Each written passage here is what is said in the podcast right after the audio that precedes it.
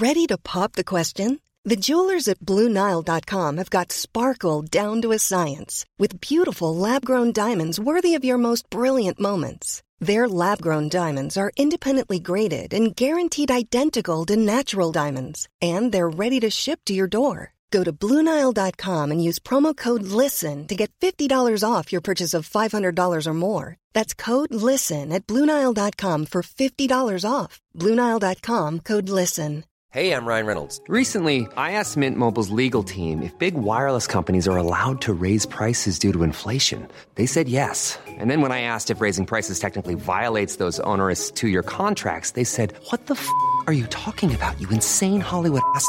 So to recap, we're cutting the price of Mint Unlimited from $30 a month to just $15 a month. Give it a try at mintmobile.com slash switch. $45 upfront for three months plus taxes and fees. Promo rate for new customers for limited time. Unlimited more than 40 gigabytes per month. Slows. Full terms at mintmobile.com.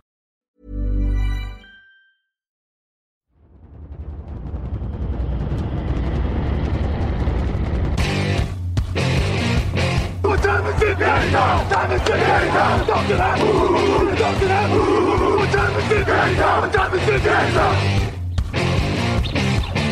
Got gun, Hulk left slot. Dixie left, T left. Mercedes, wide chip, Ricky. Fever left, 75, Katie, Omaha. Quick going.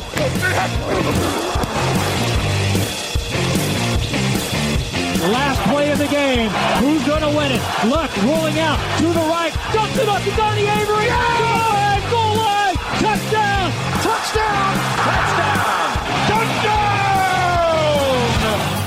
Hello, hello, bonjour et bienvenue à tous dans l'épisode numéro 320 du podcast Jean Actuel en Matéi. Très heureux de vous retrouver pour votre débrief NFL hebdomadaire. À mes côtés cette semaine, il y a Raphaël Masmejean. Raphaël, bonjour.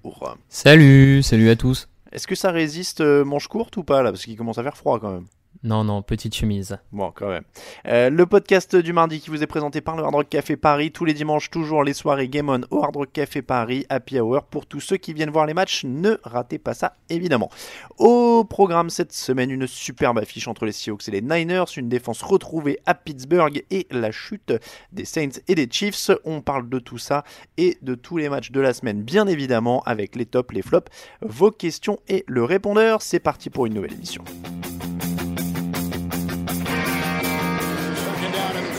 Jackson takes it himself. Look at him dart back and forth. Oh! He broke his ankles.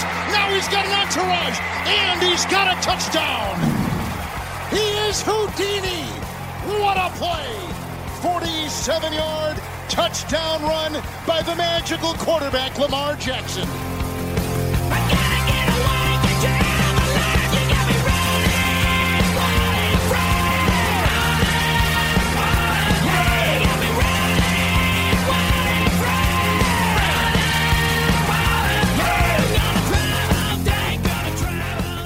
Les Niners ne sont plus invaincus et quel match C'était le match de la semaine. Raphaël, 49ers 24, Seahawks 27 après prolongation. Euh, C'était l'affiche de la semaine et elle a tenu ses promesses, je le précise parce que c'est pas toujours le cas. Là, on avait quand même une grosse, Mm. grosse affiche de la conférence NFC. Elle a tenu ses promesses. Euh, les Niners ont raté le field goal de la victoire en prolongation après avoir intercepté Russell Wilson. Mais Russell Wilson a fini par aller chercher cette victoire. Est-ce que l'expérience a fait la différence un petit peu? Ah, je, je suis pas sûr que ce soit euh, vraiment l'expérience qui a fait la différence. On, on l'avait un peu souligné dans, dans le preview euh, jeudi dernier. Moi, j'ai plus le sentiment que c'est le talent un peu au-dessus de 2-3 joueurs clés à Seattle qui a fait la différence sur ce match, notamment Russell Wilson, et on y reviendra sans doute après, euh, Jed Evan Clooney en défense. Mais euh, j'ai plus l'impression que ça se joue peut-être là-dessus, un brin, un poil de chance des deux côtés, mais bon, ça c'est c'est hum, c'est dans le sport même la chance, on va dire, donc c'est pas forcément un, un argument en soi. Ouais, je, je verrais plus ça que l'expérience même, euh, ou peut-être l'expérience du, du kicker rookie euh, des 49ers. Ça, effectivement, euh, premier gros kick de sa carrière, à domicile, en, en tant qu'équipe invaincue. Il y a peut-être ce côté-là, expérience, effectivement. Les, les commentateurs américains l'ont jinxé d'ailleurs à fond, puisque donc c'est Chase McLaughlin, son, son nom, et ils étaient vraiment en boucle avant le kick. Il a été tellement fort en fin de match, et à l'échauffement, on l'a vu, il était tellement fort. Mhm, et puis on a mhm. parlé avec Robbie Gould qui est blessé, il nous disait qu'il l'a coaché qu'il était tellement fort et là le mec s'est complètement raté. Et, je vais pas mentir, au moment où il, il y a le temps mort avant. Et en fait, j'ai, donc j'étais en train de me préparer à écrire le résumé. J'avais écrit la première phrase du résumé, qui était les grands matchs ont parfois des, des héros improbables. Et pile à ce moment-là, il rate et j'efface ma phrase et je repars de zéro. Donc euh, bon, le pauvre, en effet, il y a eu ça. Après, tu as, raison de le souligner. C'est vrai qu'on avait dit euh, les playmakers sont côté Seattle. Ouais, bah oui, Russell Wilson euh, et Jadevon Clooney sont les, les, deux hommes du match et ça fait quelque chose d'assez énorme. On, on, va revenir, euh, on peut commencer là-dessus. Tiens, Russell Wilson MVP, du coup, euh, on l'avait mis en MVP dans nos pronos d'avant-saison, de mi-saison. On avait dit qu'il devait confirmer pour, pour l'être en gagnant ce match. Bon, bah, il fait tomber les, les 49ers invaincus. Il a un seul touchdown, une interception. L'interception, elle fait du mal. En elle aurait pu faire beaucoup de mal en prolongation Alors, oui. parce qu'à ce moment-là, on se dit ils vont gagner. Euh, voilà, on peut pas l'arrêter. Ils ont gagné le tirage au sort. Il y a une vraie dynamique. Mais c'est aussi ça la force euh, des, des, grands joueurs, c'est qu'ils se relèvent derrière, quoi.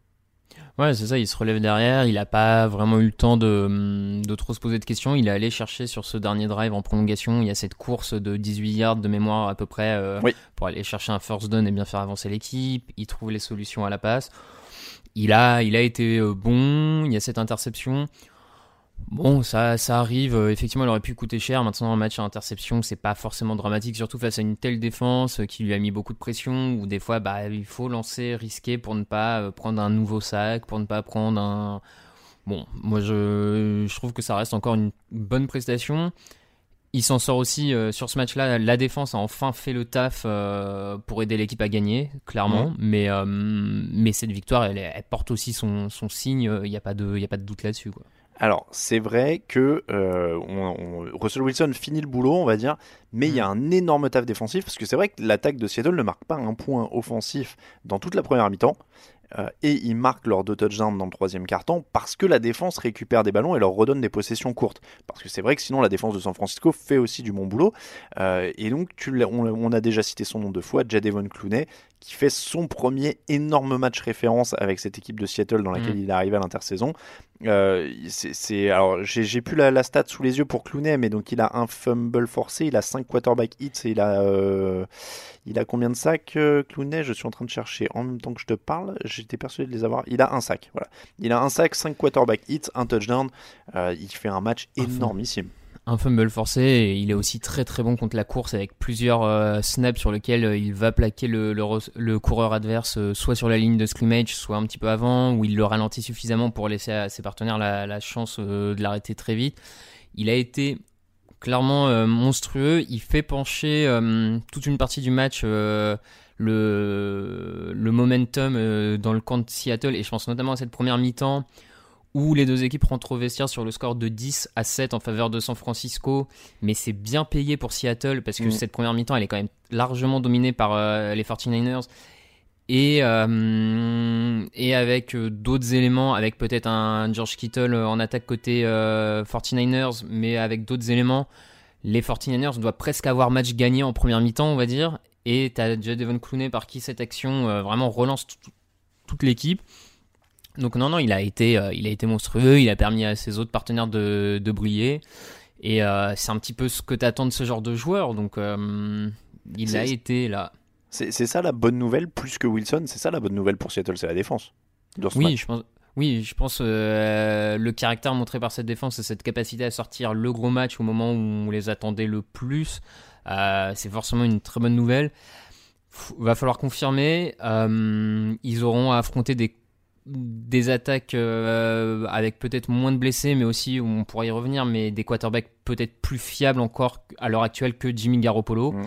Donc euh, ça, va, ça devrait euh, s'élever euh, plus tard dans la saison, mais c'est une bonne, une bonne nouvelle quand même, effectivement. Et, c'est un tour de force parce que tu peux pas gagner un match en perdant trois fumbles et une interception sans avoir une grande défense. Hein. De toute façon, oui, euh, oui, oui. Si, sinon ils étaient cuits hein, à partir de là. Non, donc, euh, les, les 49ers donc, ont été au niveau en défense. Bon, c'est pareil, on va pas épiloguer sur la défense de, de San Francisco. Elle a, elle a mm. fait son boulot. Euh, on l'a dit, elle force 4 turnovers quand même. Donc dans les faits, euh, dans les faits, il y avait quand même de quoi aller au bout. Mais euh, c'est moins euh, tranchant en attaque. Alors tu l'as dit, il manque George Kittle. Euh, Emmanuel Sanders se blesse en début de match alors qu'il a déjà une excellente connexion avec Jimmy Garoppolo et qu'il mm. il est déjà euh, efficace sur le début de match. Il avait deux réceptions pour 24 yards quand il sort. Euh, et il avait été ciblé quatre fois.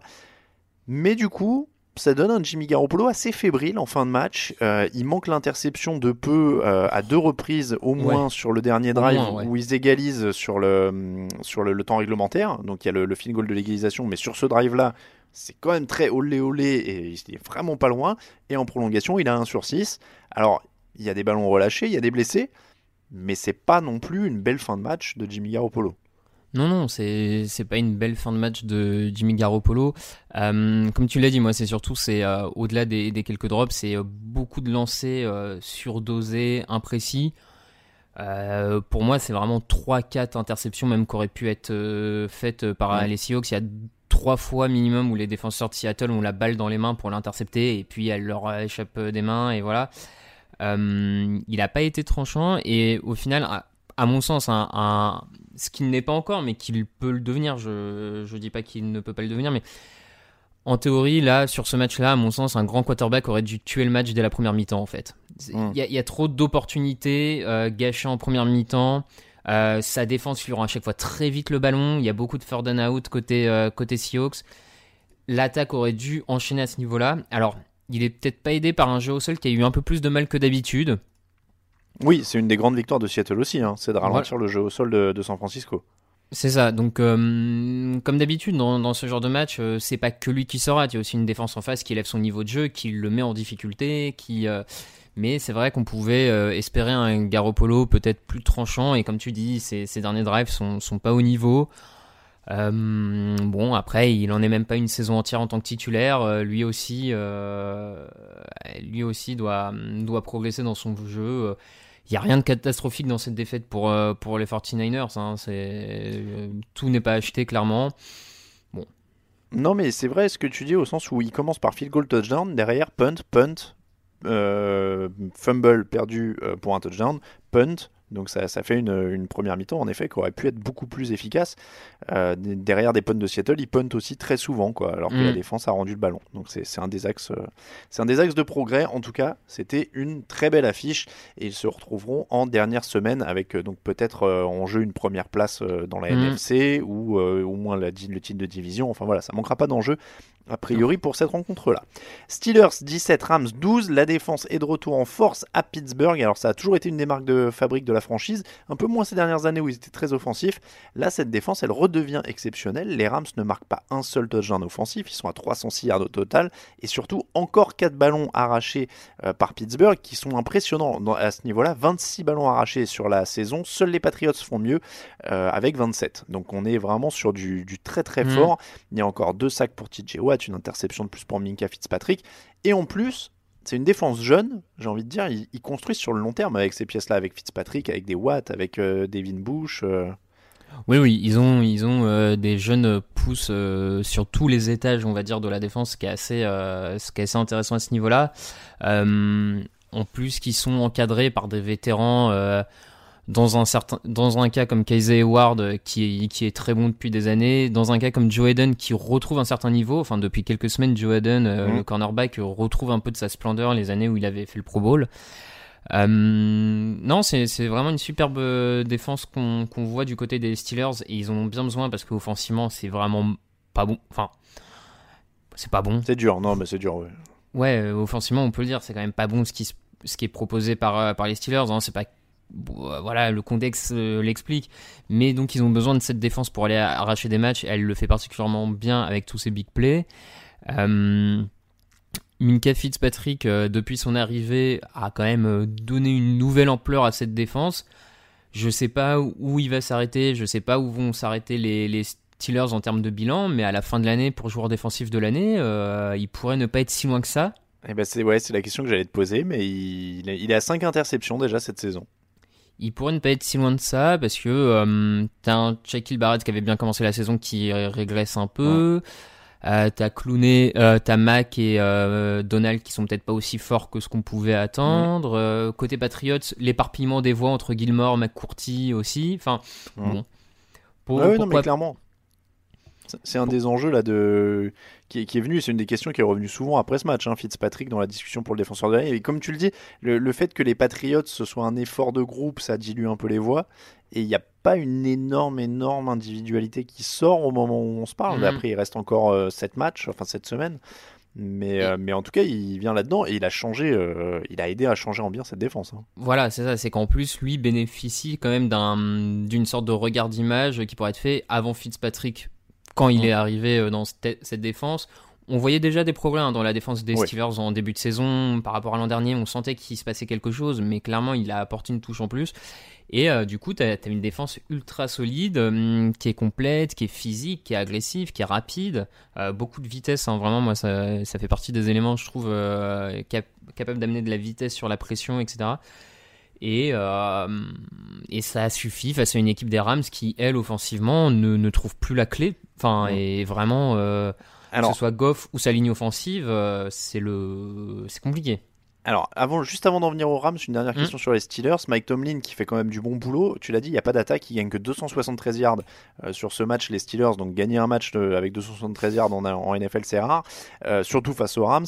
Mason Rudolph est bien géré, oui, il fait pas d'erreur euh, sur ce match, et, il- mais il a 22 Mhm. sur 38, 242 yards. Bon voilà, c'est très géré. Ils n'ont pas de jeu au sol sur ce match. Ils sont dans la course au playoff. Euh, puisqu'ils sont à 5-4. Ah bah oui, oui. Euh, on, on a parfois euh, embêté Tomlin sur sa gestion de l'effectif, mais là sur le coaching, il est en train de faire une belle saison quand même. hein. Bah écoute, tu devances un peu mon top que j'allais avoir plus tard dans le podcast, donc je, je Bon, dis oui on- et je développerai un peu après, mais Alors on va passer aux Rams. Tu disais qu'il y avait plus grand chose en attaque du côté de, de, de Los Angeles. Oui, et, c'est ce que je comptais te demander. Est-ce qu'on tire la sonnette d'alarme là? Est-ce qu'on arrête de, de dire euh, oui, mais il digère, oui, mais il se prépare au playoff, oui, machin? Parce que là, ça s'envole devant dans la division. on, oui, oui, on, on tire la, la, la sonnette d'alarme, euh, même si comptablement ils sont pas encore largués pour une pour une wild card. compte- En termes, euh, bon, voilà, on tire la sonnette d'alarme parce que tant qu'ils vont pas régler ce problème offensif, ils iront pas plus loin cette saison. Euh, le problème vient vraiment de là parce qu'encore une fois, euh, la défense euh, de, des Rams n'encaisse que 10 points si on enlève le touchdown encaissé par l'attaque, on va dire. Mm. Les Rams n'encaissent que 10 points sur ce match, donc le problème vient pas de la défense ce week-end. Il vient de cette attaque, un Jared Goff complètement paumé qui, qui est paniqué derrière sa ligne, défense, sa ligne offensive qui a chuté en niveau avec tous ces nouveaux joueurs. Euh, Gurley, son utilisation reste toujours euh, avec parcimonie, on va dire. Eh ben, il n'a pas touché un seul ballon dans le quatrième quart-temps.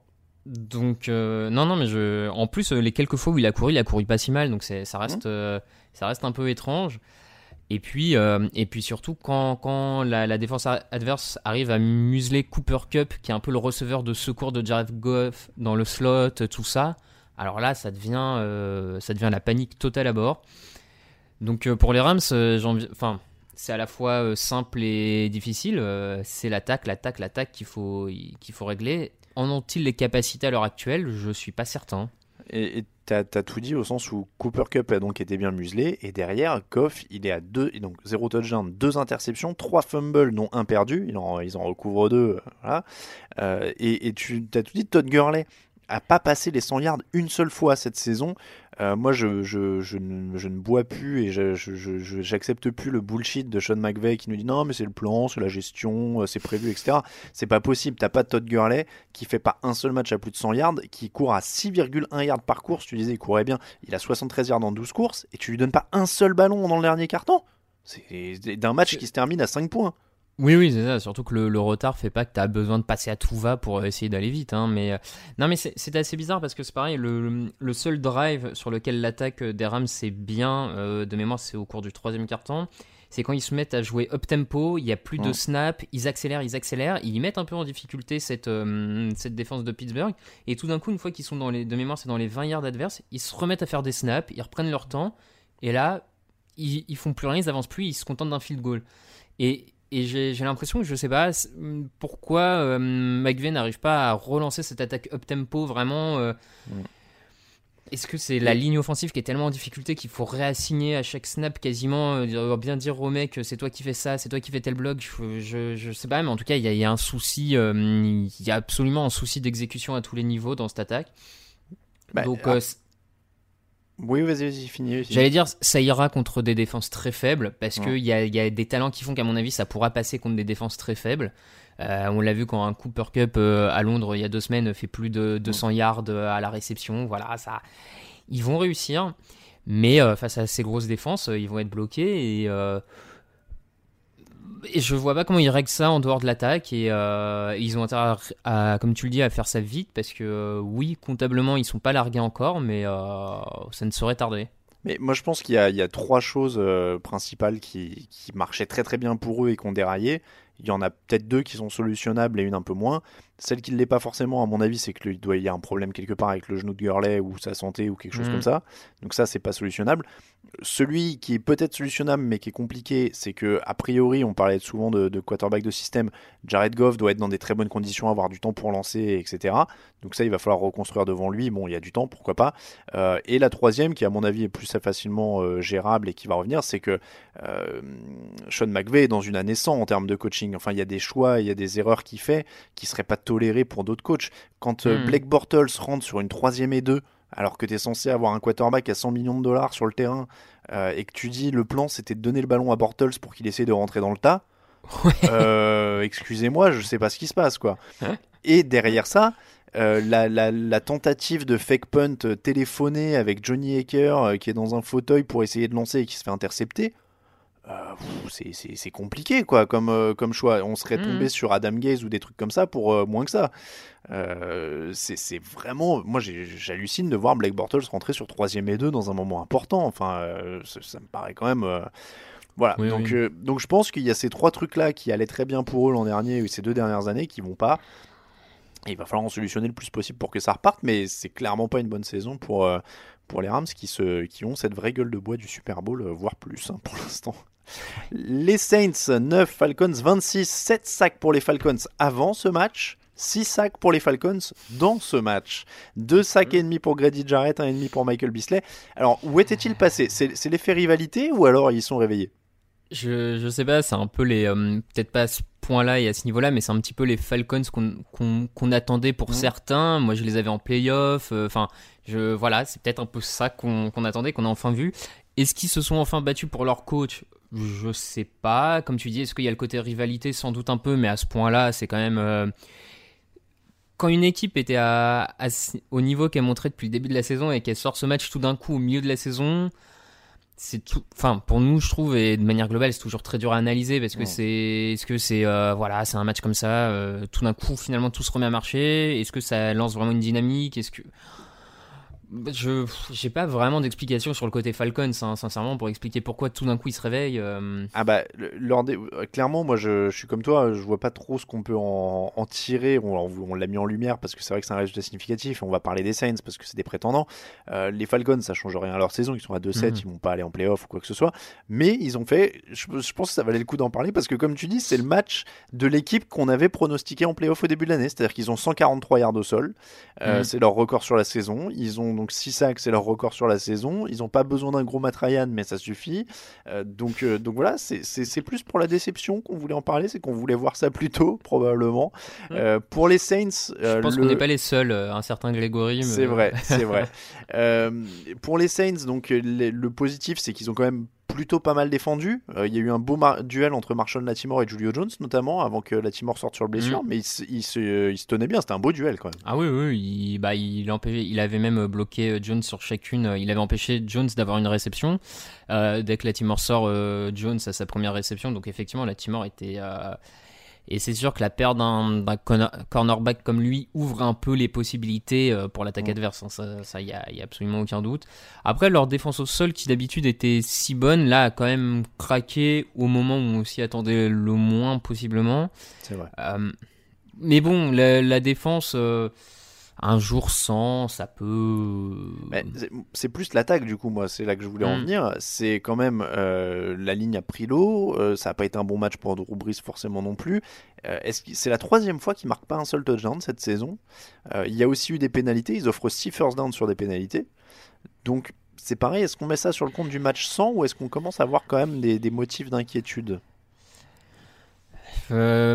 Dur à dire, hein. sincèrement, j'ai un peu du mal à me placer dessus. Moi, j'avais des motifs d'inquiétude sur Drew Brees avant le début de saison. Ses premières semaines étaient bonnes.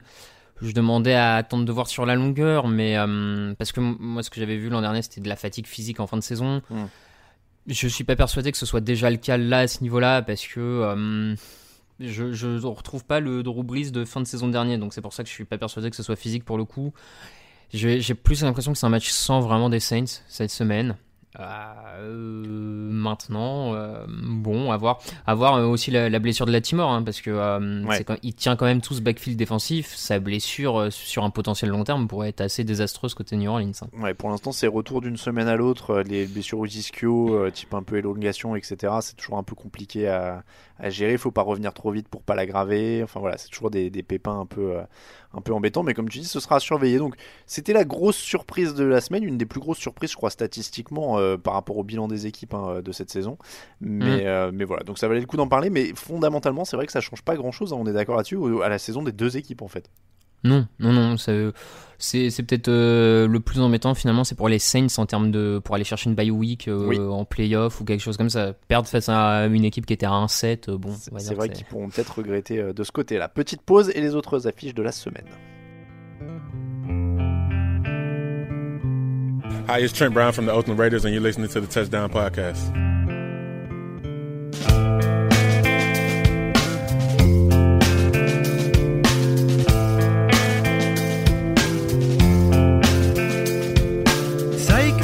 From China try to steal your mind's elation. And little girls from Sweden dream of silver screen. And if you want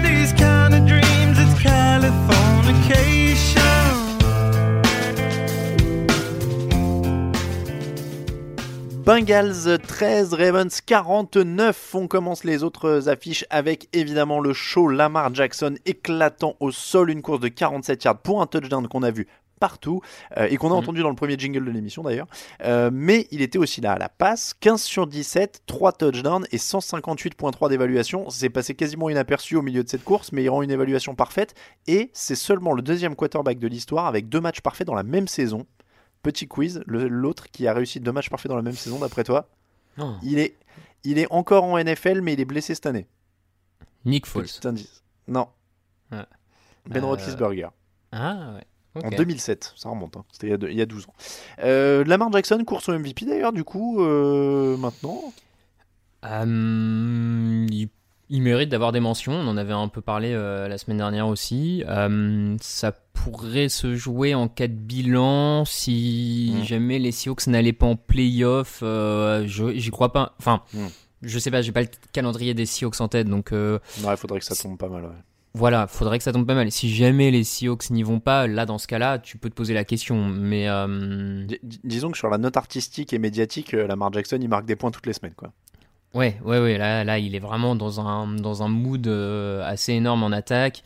Euh, mais globalement, les Ravens, de manière générale, depuis 2-3 semaines, euh, il y a une dynamique qui se crée autour. On a vu les images aussi assez sympas de John euh, sur le banc de touche avec Lamar Jackson. Tu sens qu'il se crée quelque chose autour de cette équipe, autour de ce joueur. survendu ou pas, chacun se fera son idée, mais en tout cas, c'est quand même assez agréable à regarder en ce moment. Tu- franch- Et- Franchement, tu peux, tu peux pas survendre une course pareille, c'est juste incroyable. quoi. Oui, oui, non, mais elle, elle- elle est absolument. Non, mais je parlais plus généralement de tout ce qu'il y a autour de Lamar Jackson, au-delà même de, de Oui. cette course, hein, que certains peuvent trouver. euh, Ma- Maintenant, on a, on a plus qu'une chose. à- Enfin, moi, j'ai qu'une envie, c'est de les voir en playoff et euh, voir ce qu'ils vont faire sur un match à élimination, quoi. Franchement, je sais que tu étais dans le bandwagon depuis un moment et que euh, tu aimes bien ce qui se faisait. Moi, je suis en train de, de tranquillement aussi. euh, J'apprécie de plus en plus de les regarder. Franchement, Mm. Je, je vais pas mentir là-dessus. Je trouve ça de plus en plus sympa. Et après tout, oui, c'est pas conventionnel, mais faut se laisser aller aussi à s'amuser à voir autre chose, quoi. Oui, tu vois, enfin, moi, j'avoue que j'ai du mal un peu à entendre les remarques, euh, ceux qui disent euh, oui, mais voilà, c'est un, c'est un quarterback coureur, ça va durer deux ans et puis il va disparaître. Bah, peut-être, et alors Enfin, je veux dire, si, si en attendant ces deux ans de, de bonheur pour les fans des Ravens et pour la NFL, euh, enfin, Bah, profitons, et puis- po- mettons-nous dans le canapé, profitons et voilà, quoi. Mais, mais c'est ça, ouais, je suis assez d'accord avec toi. Et puis dans les faits, enfin, voilà, on est tous. Évidemment, il faut tout pour euh, faire un monde et pour gagner et tout ça. Et, ça marche très très bien ce qu'ils font. Je vais prendre un, contre-exemple extrême, mais on va, au bout d'un moment, on peut critiquer ce qu'on veut et tout, mais c'est quand même beaucoup plus excitant de voir un mec qui fait une course de 47 yards avec un spin move que de regarder Tom Brady qui distribue des passes de 10 yards au millimètre, euh, toutes les, tu sais, comme une machine. euh, je recule, je lance, je recule, je lance, je recule, je lance. Ce qui est incroyable quand il est réglé aussi, hein. Mais, Oui, mais oui, dans oui. les faits, en termes d'émotion, en termes de d'excitation et tout, quand tu vois le mec qui commence à reculer, à esquiver, à, à faire un spin et machin, bah ouais, on s'éclate. Et après, comme tu dis, bah, ça dure deux ans, ça dure deux ans, mais euh, le, plus, le plus longtemps sera le mieux, visiblement, euh, tant on Mhm. s'amuse pour l'instant. Euh, bon, il n'y a pas grand chose à tirer de ce match. Euh, Marcus Peters a marqué un nouveau touchdown de 89 yards. Sacré playmaker aussi, d'ailleurs. Ouais, pour, pour moi, ils l'ont vraiment fait venir pour ça parce que Mm. t'as as déjà Marlon Humphrey, t'as bon, alors Jimmy Smith qui est souvent blessé, mais t'avais des cornerbacks et Marcus Peters, c'est vraiment ce cornerback que je fais venir pour, euh, pour changer le cours d'un match avec un big play. euh, ça marche bien pour le moment. Et puis, bah, les Bengals, euh, maintenant on le sait depuis cette semaine, ils sont à la rue, les pauvres. Ryan Findlay qui a été envoyé à l'abattoir hein, pour son premier Oui. match. 16 sur 30, 167 yards, un touchdown, une interception retournée pour un touchdown, un fumble retourné pour un touchdown. Le, le pauvre, mais qu'est-ce que tu voulais qu'il fasse là-dedans, quoi? Ah oui, non, non, il a, comme tu dis, il envoyé à l'abattoir. euh, on savait très bien ce que. Pour le coup, s'il y avait bien un match dont on était quasi sûr du, du scénario cette semaine, c'était celui-ci, et ça a pas loupé d'un d'un centimètre, quoi. Et il n'y en a pas eu beaucoup, hein, vu notre score pronostic, mais celui-là, on était sûr. Et, et- mais quand même, alors attention, il y a un record dans ce match pour les Bengals. 11e défaite de suite si tu cumules avec l'an dernier, record de la franchise égalé. Peut-être la 12e la semaine prochaine pour le record. Donc, Ah bah, c'est pas, improbable, parce qu'ils vont pas aller en chercher beaucoup, à mon avis, euh, cette saison. Non, là, ils filent vers le premier choix de la draft, surtout que de, maintenant que les Dolphins ont deux victoires d'ailleurs. hein. Hmm. Les, et les Jets aussi d'ailleurs. Les Titans 35, Chiefs 32. Patrick Mahomes est revenu, 446 yards, 3 touchdowns, ça tout va bien. Je crois qu'il n'y a pas besoin d'épiloguer. Ils artillent de partout en attaque, tout va bien. Voilà. Euh, mais la défense, ils ont un problème de défense. Ils ont un problème de défense, euh, toujours celui euh, envisagé en, intersaison, en début de saison. Là, ils prennent très très cher contre la course avec un Henry à plus de 100 yards. Euh, bon, ma- mais malheureusement, enfin, à mon sens, ce, match-là ne change pas grand-chose dans ce que je pense de la défense des Chiefs. C'est une défense qui s'en sortira si elle doit s'en sortir par des big plays, mais qui à l'heure actuelle n'a pas les joueurs et n'a pas le- les schémas défensifs, n'a pas le talent pour être une défense qui n'autorise pas de yards en fait. C'est, je, pense, ça sert à rien d'attendre ça d'eux de leur part cette saison. Ils vont encaisser des yards et ils s'en sortiront avec une interception, avec un sac. Et, Et- Et ça a failli passer en plus. Le pire, c'est Hmm. que ils sont tellement forts en attaque que ça a failli passer parce qu'ils perdent des points sur équipe spéciale avec un intentional grounding sur un snap raté qui est quand même une première. euh, donc c'était un field goal. euh, ça se retrouve avec ton holder qui essaie de lancer le ballon et qui fait un intentional grounding euh, et un field goal de légalisation qui est qui est Hmm. dévié. Donc donc ils sont passés pas loin. Ils sont passés pas loin, mais, euh, mais oui, comme tu dis, il y a un vrai problème avec la, la qualité. Je- J'ai même honnêtement, alors voilà, pas, je passe pas ma vie le, le nez sur les stats. Euh, j'ai été étonné quand euh, j'ai fait le, le papier d'apprendre que Emmanuel Ogba était leur meilleur sacker en fait, parce que j'ai- découvert ça en faisant le papier comme quoi il était, euh, il avait fini sa saison déchirure pectorale, et donc leur Ouais. meilleur sacker c'était Emmanuel Ogba qui était un ancien buzz des, des Browns quoi. Donc, euh, donc oui, ils sont en galère euh, en termes de talent. Il faut quand même rendre à Ryan Tannehill ce qui lui appartient. Troisième, vrai. com- troisième comeback dans le quatrième carton depuis qu'il a repris en main cette équipe. Il est bien meilleur que Marcus Mariota. Oui, euh, c'est vrai qu'il y, a une- il y a une différence en, en attaque entre les euh, Mariota et Tannehill. Ça, c'est, il le montre depuis trois semaines. Euh, il a cette capacité à aller chercher le la victoire. Bon, les, les Titans savent ce qu'ils ont avec euh, Tannehill. euh, ils, Et puis ils très les belle, frappent. Très belle course pour rentrer dans la end zone. hein. Il, il y est allé. euh, non mais Mhm. je- c'est un ancien receveur hein, pour ceux qui savent pas à la fac. Donc euh, il a retrouvé de l'instinct là-dessus. Euh, Pac, tu voulais rajouter quelque chose? Non, non, je. Maintenant, ce qui est intéressant de savoir, c'est que si je dis pas de bêtises, Mariota en dernière année de contrat, ils Oui. ont signé Tannehill pour deux ans, je crois. Ouais, je crois que c'était deux. Euh, L'intéressant, c'est de savoir ce qu'ils vont faire à l'intersaison avec Mm. ces deux-là. Ouais, savoir si tu draftes aussi encore un mec pour mettre Mhm. derrière Tannehill ou à côté. Enfin, ouais, c'est- ça va être intéressant en effet. Pan- euh, Packers, pardon, 26, Panthers 16. Sous la neige, les Packers sont tenus bon en défense en fin de match. Carolina a eu 4 tentatives dans les 4 yards adverses. Ils ont été euh, opportunistes, les, les Packers, parce qu'ils arrachent deux ballons à Kyle Allen pour 10 points au total. Euh, ils ajoutent la victoire au forceps à leur palette, les Packers. J'ai l'impression que c'est parce qu'on a l'impression que c'est une saison d'apprentissage. On apprenait l'attaque de Matt Lafleur, maintenant on apprend à gagner difficile. Euh, c'est un peu ça, j'ai l'impression. Ouais, oui, c'est c'est c'est une victoire au forceps. Ils en avaient quand même besoin après la, la déconvenue. euh, C'était la semaine passée hein, contre les Mm. Chargers où ils se font où ils se font humilier. Euh, c'est pareil, c'est une victoire au forceps, mais je, je trouve qu'on n'apprend pas grand chose sur les Non. Packers euh, en dehors de ça. Euh, si Ça ce n'est bien que couru quand même. voilà, si ce n'est qu'ils ont un vrai tandem, un vrai duo au sol. Euh, Jones Williams, euh, 6 yards par portée. Et, et ça aide quand même grandement cette équipe quand ils arrivent à jouer physique comme ça au sol et à et imposer le jeu au sol. Euh, c'est une bonne nouvelle parce que euh, ça permet quand même euh, d'enlever de la charge des épaules d'Aaron Rodgers par rapport à ces dernières années. Ah oui, bah, ils sont à 156 yards au sol, 3 touchdowns, clairement. et encore, tu as un Davante Adams à, à cette réception et 118 yards. Donc, ils se mettent en. Ça fait bizarre de dire ça au bout de 10 semaines, mais ils continuent de se mettre en place parce qu'il y a eu la blessure de Davante Adams. Il est revenu que la semaine dernière ou cette semaine, je sais plus, de la semaine dernière. Imagine the softest sheets you've ever felt. Now imagine them getting even softer over time. That's what you'll feel with Bowl and Branch's organic cotton sheets. In a recent customer survey, 96% replied that Bowl and Branch sheets get softer with every wash. Start getting your best night's sleep in these sheets that get softer and softer for years to come. Try their sheets with a 30-night guarantee. Plus, get 15% off your first order at bowlandbranch.com. Code BUTTERY. Exclusions apply. See site for details. Euh, donc, euh, donc oui, comme tu dis, on n'en apprend pas grand-chose, mais au moins ils ont fait le taf. Euh, et ils jouent la- les Niners après leur semaine de repos. Euh, donc là, ils ont une semaine de repos et ils jouent les Niners après, je crois. Mm.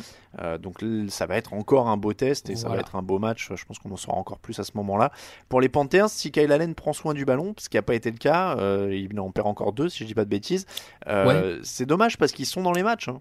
C'est dommage, et en vrai, c'est même dommage pour Kyle Kyle Allen dans ce match parce qu'il fait un dernier beau drive hein, quand même Mm. où il va chercher sous la neige euh, plusieurs grosses passes pour faire avancer l'équipe et donc c'est McCaffrey qui est bloqué sur la dernière tentative à quelques secondes de la fin, euh, à quelques mètres même de la centimètre on va dire de la goal line.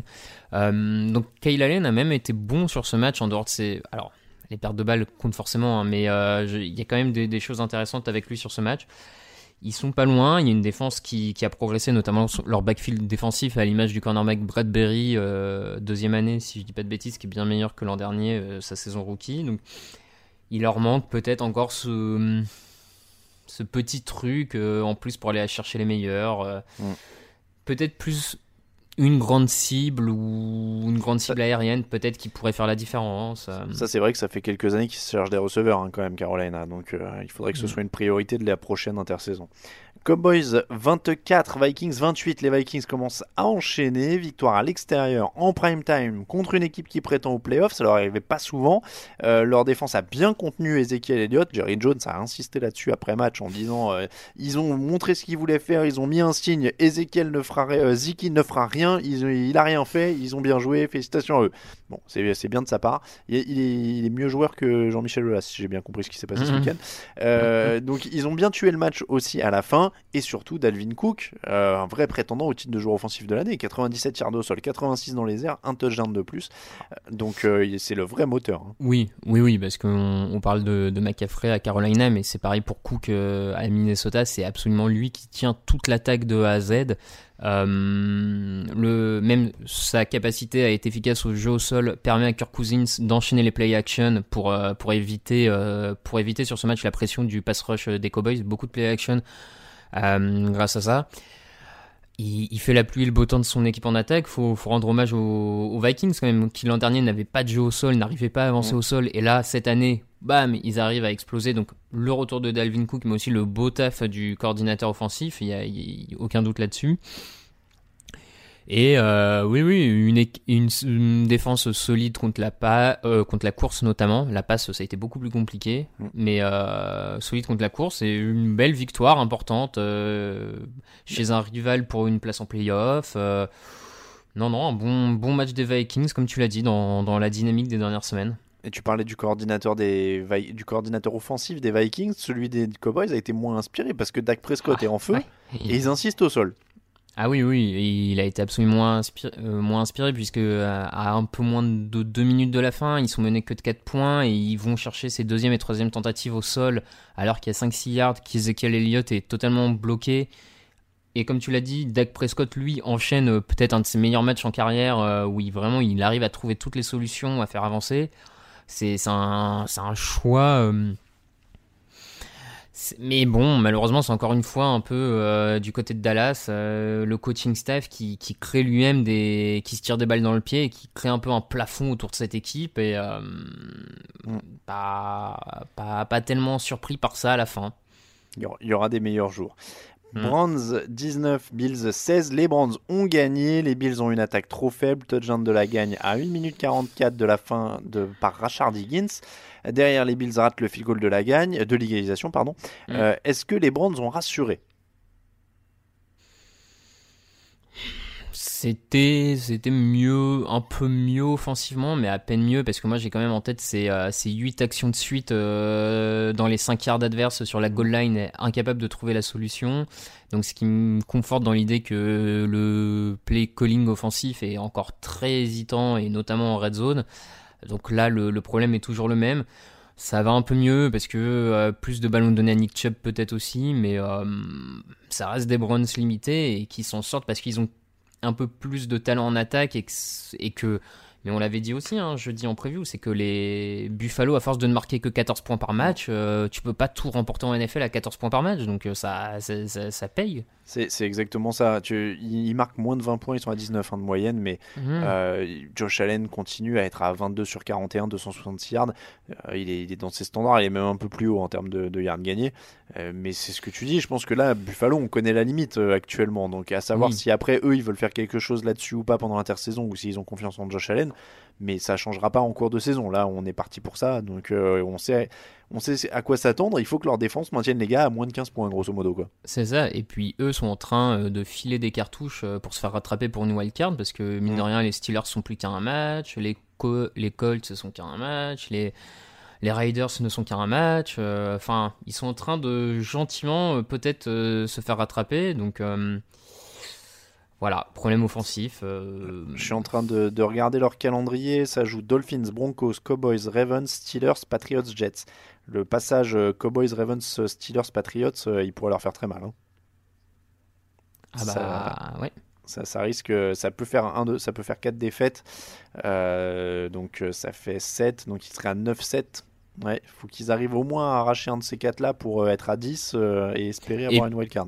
Et puis sincèrement, euh, le match par exemple face à Denver est pas gagné d'avance parce Non. que Denver allait mieux en défense. euh, Et puis les Jets, tu sais jamais sur un match de division un peu fou Bah, en fin de comme les Dolphins, hein, j'ai envie de te dire, sur un match de division, Oui. tu sais jamais. Hein, je- Oui. S'ils se font taper par les Dolphins la semaine prochaine, ça, ça pourrait être très compliqué. hein. Ouais, ouais, ouais. Ça, ça pourrait être très compliqué. Colts 12, Dolphins, tiens justement 16, deuxième victoire de suite pour Miami. Le savais-tu? Miami est l'équipe la moins pénalisée en NFL. Et ben, c'est à mettre euh, à l'honneur euh, de Brian Flores, j'ai envie de dire. Et C'est une stat qui m'a étonné parce que c'est quand même une équipe euh, bah, qui a du mal et euh, qui a, qui a- qui a Mhm. été très malmenée en début de saison, mais ils sont propres et comme tu dis, c'est à mettre au crédit du coach. Euh, et ils continuent de se battre pour ce coach-là. Après, ils ont aussi profité d'une. Alors, ils l'ont provoqué, mais ils ont profité d'une soirée cauchemar des Colts. Trois interceptions pour Brian Hoyer, 1 sur 5 dans la red zone. Jacoby Brissett a clairement manqué. Parce que les Dolphins gagnent, mais avec 229 yards en attaque quand même. Ah oui, oui, non, Ja- Jacoby Brissett a manqué. Et j'ai même envie de te dire que dans le cas euh, pour Brian Hoyer, on peut aussi parler de l'absence d'un d'un T.Y. Hilton. Oui, qui, dans ouais. ce genre de match très serré, face au cornerback de Miami, je pense qu'un T.Y. Hilton aurait pu aller chercher un ou deux first down euh, qui aurait fait la différence, hein, sincèrement. Je... Oui, parce qu'il n'y a que 4 points au bout. hein. Ouais, ouais, il y a que, y a que 4 points d'écart. C'est quand même compliqué pour les, les Colts qui viennent d'enchaîner deux défaites de suite sans, sans Brissett. Ils- ils- du coup, ils voient les Raiders, Steelers leur remonter dessus euh, au niveau du bilan. Il va pas falloir que les absences de Brissett et Hilton soient trop longues parce que euh, ou- oui, la défense est là, mais encore une fois, euh, en NFL à l'heure actuelle, tu peux pas gagner des matchs si tu vas pas au-delà des 20 points. Enfin, de manière très compliquée. Mhm. Donc, euh, bon. Est-ce qu'il est temps de mettre Adam Vinatieri à la retraite? Il a manqué son sixième extra point de la saison. Il en est à 5 field goals manqués aussi. Alors j'ai envie de te dire, euh, pour la gentillesse, ils peuvent attendre la semaine prochaine puisqu'il a qu'à un field goal du record. Ah bon, ça va. Si- s'ils sont sympas, ils lui laissent la semaine prochaine, il bat le record et derrière ils en discutent. Mais euh, Ah ouais, mais il faut qu'il discute d'un truc genre retraite honorable. Il annonce lui-même et tout quoi. Mais, ouais, ouais, euh, je sais, je sais. T'imagines le, le truc ultra froid quoi. Le mec il a, pris, il a fait le record et puis y a un- ils ont un deuxième kicker le jour même, tu sais, qui rentre sur le, coup- le coup de pied suivant. bon, merci. Ouais.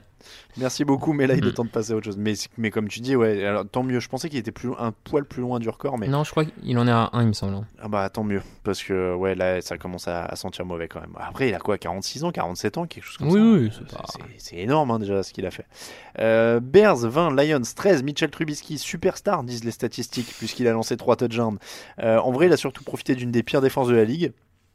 D'ailleurs, Chicago était pas vraiment brillant en début de match, euh, mais les Lions n'avaient pas Matt Stafford, euh, peut-être pour plusieurs semaines d'ailleurs, hein. donc euh, ça sent très très mauvais. Voilà, Mitchell Trubisky sauve pas sa saison là-dessus, mais les stats sont flatteuses. Non, et, et en plus, si tu regardes vraiment le match dans, dans, dans, dans le détail, il a trois drives de suite où il va chercher des touchdowns, Mm.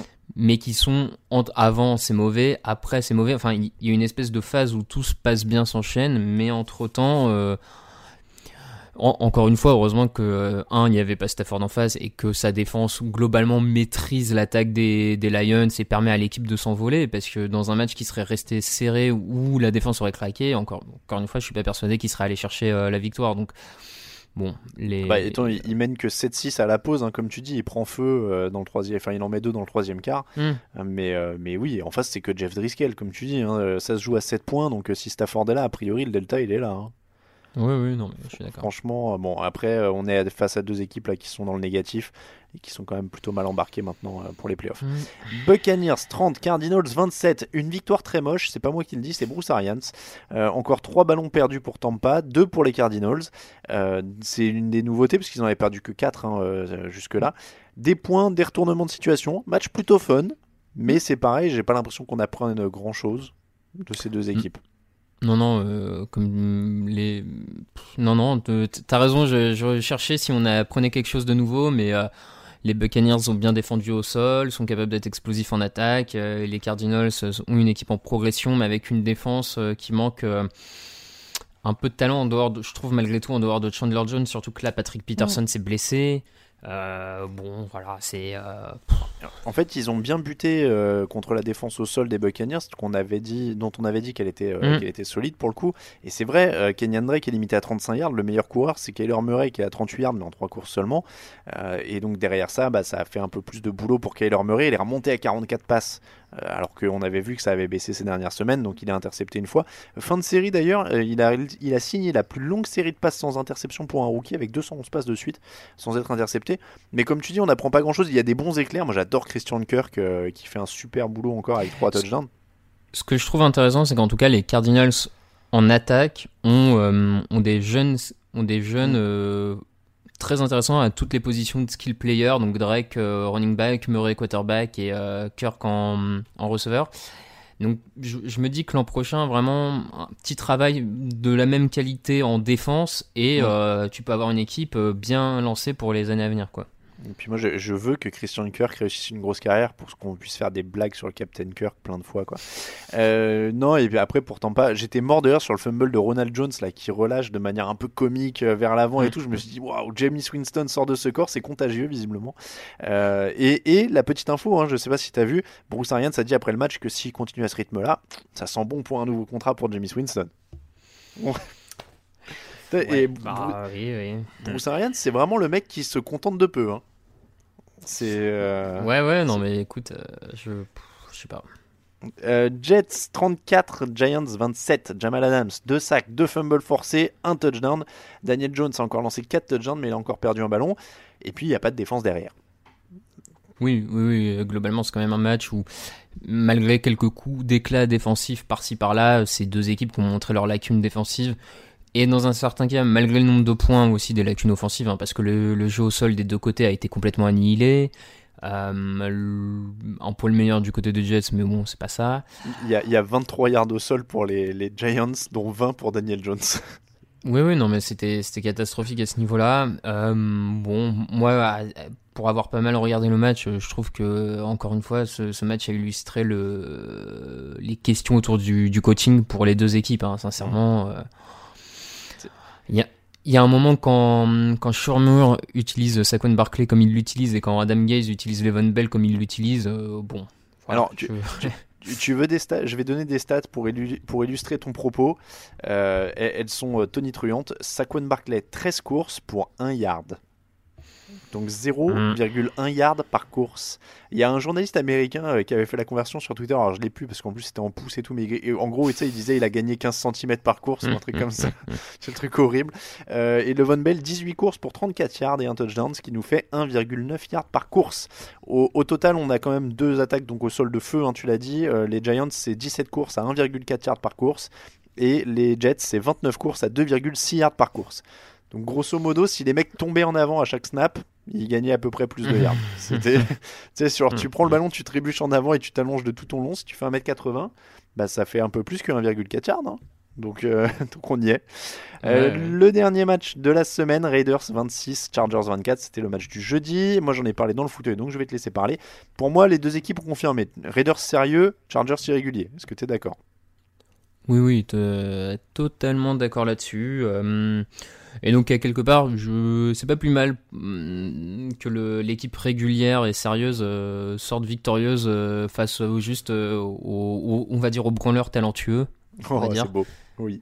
Euh, c'est- ça fait, c'est pas plus- c'est c'est bien des fois aussi que ça arrive. Euh, donc euh, non, non, on n'a rien appris. Euh, les Raiders sont bien relancés mine de rien dans la chasse à la wild card en, en AFC. Ouais. Et oui, ils sont à 5-4. hein.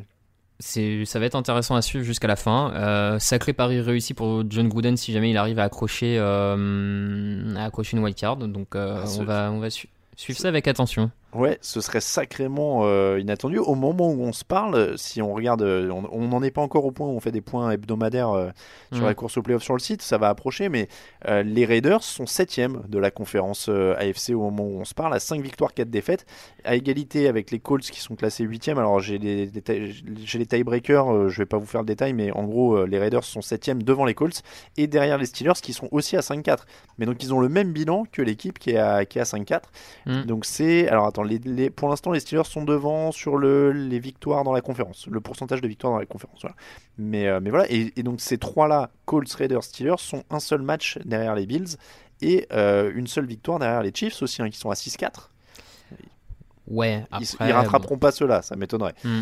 Mais euh, il y a toujours Patrick Mahomes quand même du, du côté de Kansas City. Mais, euh, mais bon, ils sont, à, ils sont à un match des, des Steelers. euh, Enfin, ils sont à égalité avec les Steelers. C'est à un match des Bills.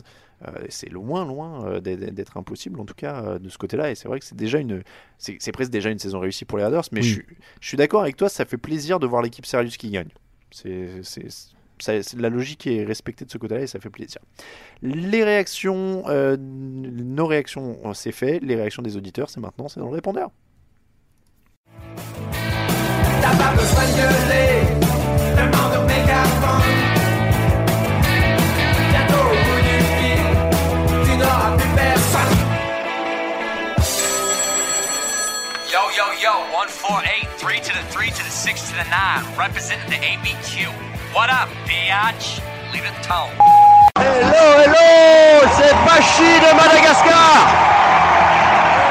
En direct du Superdome, quelle ambiance mes amis, j'ai pas connu ça depuis le Ball Breaker Tour en 95 de CDC. Waouh À tout à l'heure pour le résultat. C'est la présentation des joueurs. Salut Salut à tous, c'est Arthur Lutte. Euh, petit défi, si les Falcons gagnent le Super Bowl cette année, je paie ma tournée à toute l'équipe de TD Actu. Surtout à toi Raphaël. Allez, ciao. Bonsoir TDA, euh, voilà, c'est Alex de Toulouse. Euh, je voulais passer une petite dédicace à Alain Mattei. Je viens de terminer le match Auckland contre Chargers et Alain pour son commentaire très éclairé en disant que Philip Rivers c'était le James Winston euh, du riche parce que ce soir euh, bah, il a encore balancé quelques saucisses et il m'a valu quelques fous rires. Donc voilà, big up Alain et merci pour votre émission. Salut Touchdown Actu, toute l'équipe, c'est Vincent de Montpellier, supporter des Vikings. Euh, je suis très heureux que Kirk Cousins s'est retrouvé des bras parce qu'en début de saison c'était quand même pas ça du tout. Ensuite, je voudrais euh, faire un, petit coucou à, à Raoul Villeroy qui m'a fait découvrir ce podcast que j'adore. Et puis enfin, je voudrais poser une question à Alain. Euh, Qu'est-ce que tu as fait, Alain? Pourquoi euh, les résultats des matchs depuis deux semaines, c'est n'importe quoi? Pourquoi on perd tous nos pronos? Euh, Tu as jinxé quelqu'un d'autre que les Jets, Alain? Allez, merci, salut et profitez du podcast. C'est toujours Bashi depuis le Superdome. Et bien bravo aux Dirty Birds pour leur belle victoire. Les Dirty Birds n'ont pas volé mais marché aujourd'hui. Bravo à eux. Et puis surtout côté Saints, bah, beaucoup trop d'indiscipline, hein, plus de 80 yards perdus, série débitoire. Bon, c'est une bonne leçon pour les Saints. Euh, on va se remobiliser pour les prochaines fois. C'est toujours 7-2 dans cette ligue. Bravo. Sinon, euh, expérience personnelle incroyable. Ce Superdome, franchement, c'est bluffant. À essayer au moins une fois dans sa vie. Salut, salut Merci à tous pour vos messages. On passe évidemment au top et au flop.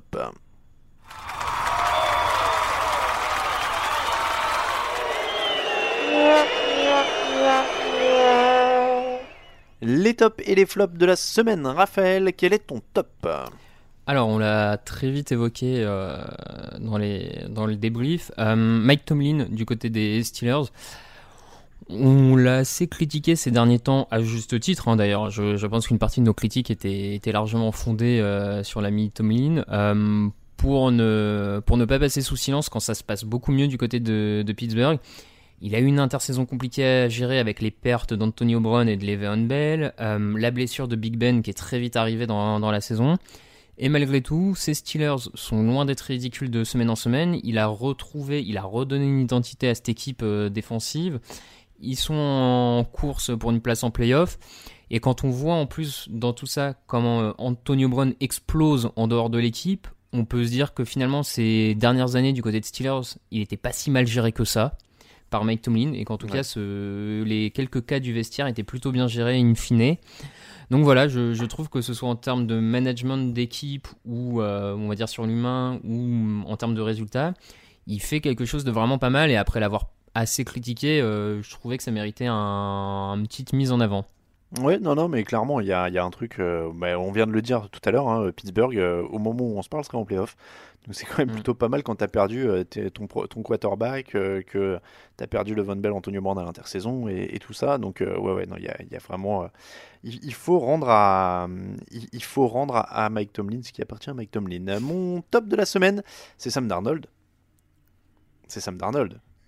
On peut faire les playoffs a dit Sam Darnold. Moi, alors, moi, qu'on me dise plus que je les hype, les mecs ont pas besoin de moi. hein. Euh, C'est-à-dire que jamais j'aurais osé dire ça, même pour rire. J'ai lu la déclaration d'abord sans voir la vidéo. Je me suis dit, non, mais c'est genre, peut-être c'était une blague, ou il le dit en rigolant, ou il y a un petit sourire et tout. Et non, il a l'air sérieux. hein. Il a l'air sérieux. Donc, euh, donc, Sam Darnold et Jamal Adams pensent qu'ils peuvent faire les playoffs. Donc, pour moi, c'est mes tops de la semaine, assurément. Euh, je pense que ça me délivre de, de ce que, de, de, de- ce que j'aurais pu, modi- ce que j'aurais pu porter la poisse ou quoi aux Jets. Encore, encore une fois, honnêtement, ils pas besoin de moi, ces, deux mecs-là, euh, s'ils pensent euh, eux-mêmes ça. Euh, ton flop, Raphaël. Mon flop, donc c'est, on l'a évoqué aussi, mais c'est le play call offensif des, Cowboys dans ce Monday Night, enfin dans ce, du coup dans Sunday Night Football face aux face aux Vikings, où sincèrement, encore une fois, à mon sens, le, coaching staff de Dallas a montré ses limites avec un choix absolument absurde de, de forcer sur Ezekiel Elliott qui ne passait pas plutôt que sur Dak Prescott qui était en feu. Et pourtant, euh, nombreux sont ceux qui savent que je suis pas spécialement un hypé par Dak Prescott, mais là, il faisait clairement le, le, taf. Et il y a un moment, les équipes NFL à s'entêter euh, dans certains choix parce que, enfin, voilà, je, je sais pas. Et Dallas, euh, Dallas l'a prouvé sur ce match et très sceptique sur le coaching staff encore une fois. Ouais, ouais, non mais oui, com- complètement, c'était des choix assez étonnants. Euh, le flop pour moi, c'est, j'en ai parlé un petit peu dans les leçons de la semaine sur le site si vous l'avez lu, euh, c'était le touchdown refusé à Jerry Hughes contre les Brands. Alors oui, euh, le point de vue règlement, c'est une passe en avant et elle tombe par terre et donc c'est une passe incomplète. C'est plus sur l'esprit moi que, que ça m'embête parce que dans les faits, on va pas se mentir, ça ressemble quand même à un toss ou à une transmission à un coureur. Et dans les faits, ça me choquerait pas quand même que dans l'autre sens. Alors voilà, je suis choqué, pas par la décision, très bien, vous avez été plusieurs à me le rappeler dans les commentaires, c'est la règle, la règle a été appliquée à la lettre et tout ça. Donc dans ce cas-là, je vais, je vais critiquer la règle, encore une fois, mais, mais je trouve que c'est la règle. La- le, le ballon, il fait 3 cm en avant dans les faits, c'est pas une passe, euh, c'est une transmission. Et, et donc quand ça tombe comme ça, c'est une erreur de timing, c'est pas une erreur de, de passe ou quoi, c'est une erreur de transmission dans le de timing dans la transmission et tout ça. Et je trouve ça hyper dur pour moi, pour euh, ce genre d'action-là. Bah c'est une erreur dans la transmission, le ballon il va au sol, la défense elle le récupère, elle va au bout et c'est touchdown quoi. Donc euh, je sais pas, ou alors je suis à côté de la plaque, Raphaël, dis-moi, mais... euh, Non, non, mais euh, pourquoi pas Après, je pense que la, hum, le, peut-être la difficulté en termes de règlement là-dessus, c'est quel est, on va dire, le. hum, Vu que là, tu dis, il y a, il y a 3 cm de, de, pas, de transmission en avant, à partir de quand vraiment tu. quelle distance tu changes entre la passe et la transmission, quoi? À quel moment tu mesures ce. Ouais. Tu vois ce Ah. que. Enfin. Oui, oui, je vois ce que tu veux. Non, mais je comprends. Je- Après, je comprends qu'il faut qu'il y ait des règles établies pour qu'on s'en sorte aussi. Hein. C'est déjà assez Je- dur et il y a déjà assez d'erreurs d'arbitrage comme ça. Ouais, c'est ça. C'est. Donc, euh, il y a déjà tellement de choses à leur reprocher dans non-application bien du règlement que euh, malheureusement, quand ils l'appliquent. Bon. Après, après, tu vois, je me dis, on a, quand- on a quand même des tonnes d'actions où c'est des jugements hyper, hyper bizarres. Enfin, tu vois, genre euh, rien Mhm. que le mouvement du bras vers l'avant, des fois, euh, sur les fumbles Oui, bah, ou des ça, trucs comme oui, ça. oui. Donc, de juger s'il y avait une intentionnalité de passe ou une intentionnalité de transmission, ça me paraît pas beaucoup plus difficile que, euh, que certains points de règlement. Mais après, on est d'accord, il y a déjà plein de choses. Euh, un- à la limite, un, un si- coup de sifflet qui m'a encore plus choqué, c'est sur le match 49ers euh, Seahawks, quand Russell Wilson s'échappe d'un sac et qui Mhm. siffle en fait la fin de l'action derrière la ligne de scrimmage parce qu'ils estiment que c'était fini. Enfin, sur le même coup de sifflet, ça veut dire qu'il n'y avait pas de helmet catch. Parce que c'est quasiment oui. exactement la même chose. Ils attrapent l'épaulière, il, s- il arrive à s'extirper et à partir, et il allait partir à la course, et en fait il lui siffle, bah non, euh, c'est quasiment un sac en fait, puisqu'il est c'est derrière la- je, je me demande même si ça n'a pas été comptabilisé comme un sac du coup, parce que c'est derrière la ligne de scrimmage. Ouais, je sais plus ça, mais effectivement. ouais, Mais et, et donc c'est en fin de match, c'est hyper important. Alors heureusement derrière il réussit une énorme passe sur troisième et 16, mais euh, mais franchement euh, celui-là moi je l'aurais eu de travers pour eux s'il avait été si derrière ils convertissent pas la troisième tentative parce que c'était dans la fin de match, je sais plus quel drive exactement pour aller chercher l'égalisation ou le field goal qui les fait passer devant, je sais plus. Mais euh, mais ouais ça c'est encore, je crois que ça me désarçonne encore plus. Bon. voilà pour les, les tops et les flops, on finit avec les questions.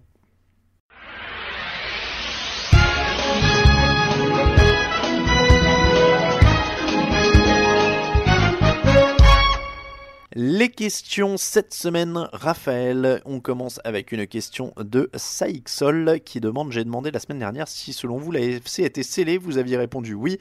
J'étais d'accord avec vous. J'aimerais maintenant savoir si, selon vous, la AFC est complètement relancée depuis les défaites des Colts, Chiefs, Bills. Un indice la réponse est oui. Bon, bah, je crois Ah qu'il a bah, tout dit. Oui, oui, il a tout dit. Il a tout dit, il a tout dit.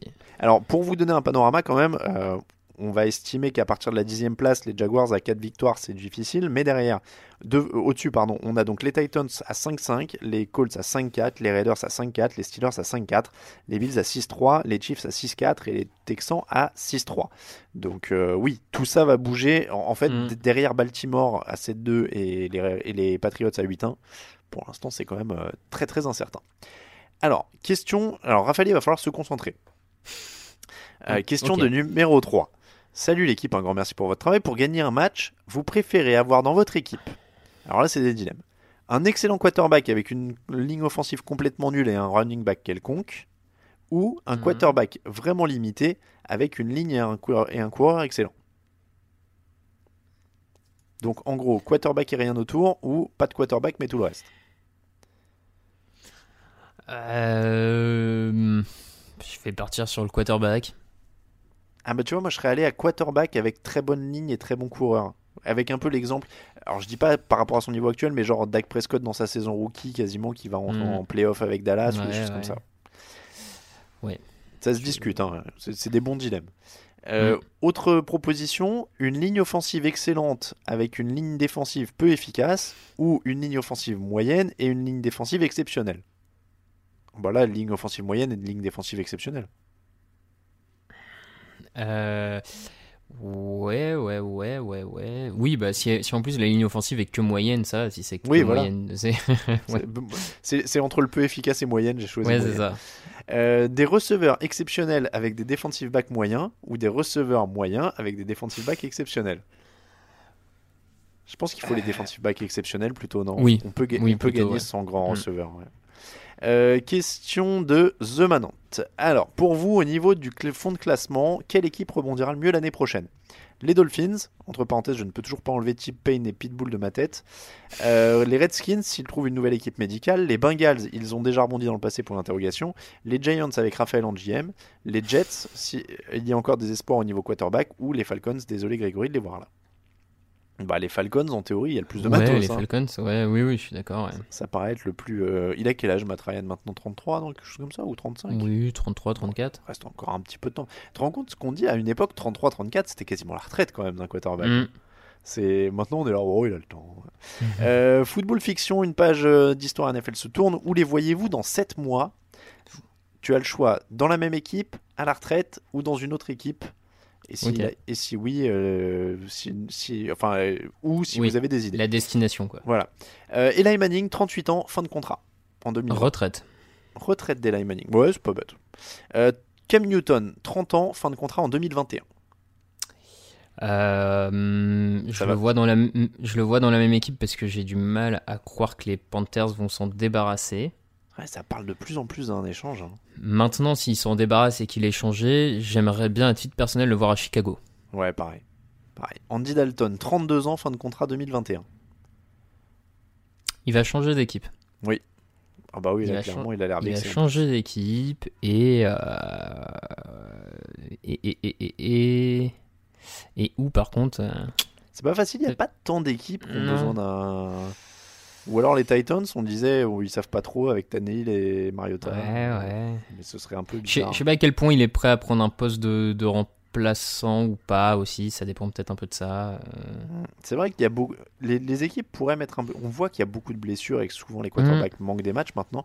Ça peut mettre plus d'argent sur un remplaçant et choisir ouais. une. euh, Il y a Denver hein, qui cherche éternellement un quarterback. mais ils Allez, ont drafté euh, soyons complètement fous, il essaye d'aller concurrencer Jared Goff à Los Angeles.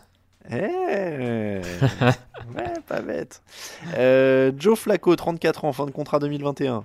Oui, il va rester dans la même, non? Bah, ouais, je, tu vois, je le verrais presque prendre sa retraite, moi. Oui, ouais. Franchement, Euh, Ben Roethlisberger, 37 ans, fin de contrat 2022. Bon, ça reste à Pittsburgh. Même, oui, même équipe. Sauf si les blessures font qu'il veut partir à la retraite. Mais je- je- en tout cas, il, il sera pas échangé, il sera pas. Philippe Rivers, 37 ans, fin de contrat 2020. C'est pareil, il reste dans la même équipe. Oui, ou retraite.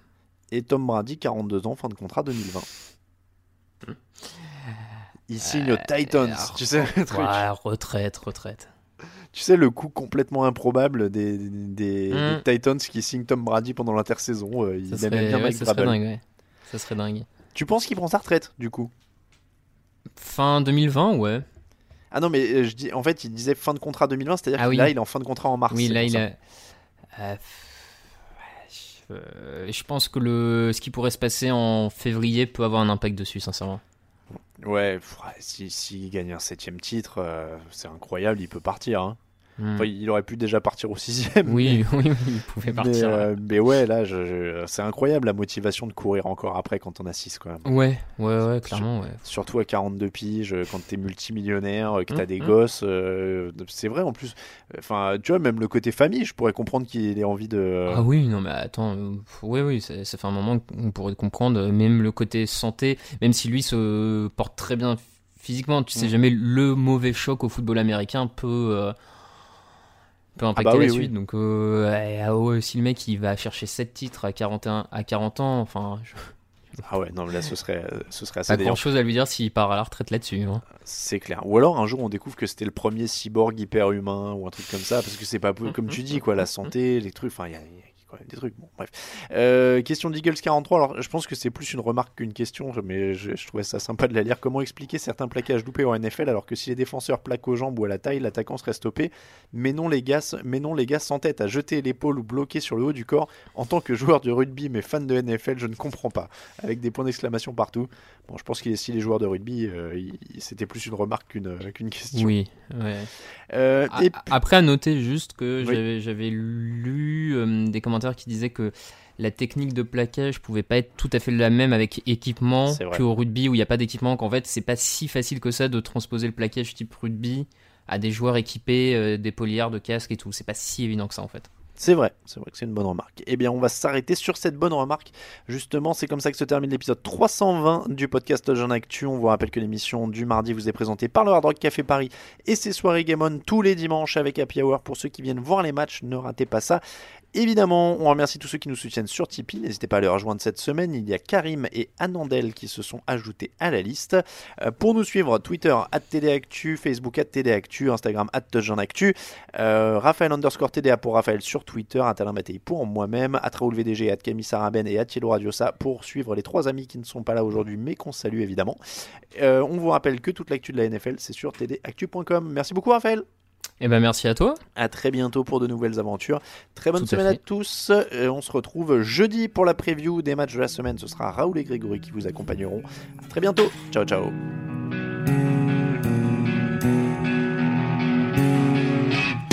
Les meilleures analyses, fromage et jeux de mots, tout sur le foutu est en TDAQ. Le mardi, le jeudi, tel gâteau risotto, les meilleures recettes dans TDAQ. Fumble pour JJ Watt, Bismuth pour Marshall Lynch, Rocas Global Beckham, Tom Brady quarterback, calé sur le fauteuil, option Madame Irma, à la fin on compte les points et on finit en requin.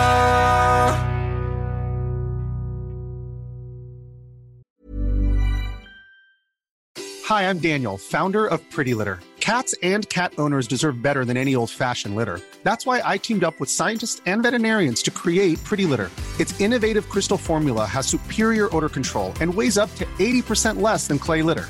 Pretty Litter even monitors health by changing colors to help detect early signs of potential illness. It's the world's smartest kitty litter. Go to prettylitter.com and use code ACAST for 20% off your first order and a free cat toy. Terms and conditions apply. See site for details. Even when we're on a budget, we still deserve nice things. Quince is a place to scoop up stunning high-end goods for 50 to 80% less than similar brands.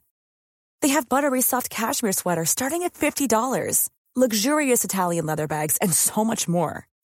Plus, Quince only works with factories that use safe, ethical, and responsible manufacturing. Get the high-end goods you'll love without the high price tag with Quince. Go to quince.com slash style for free shipping and 365 day returns.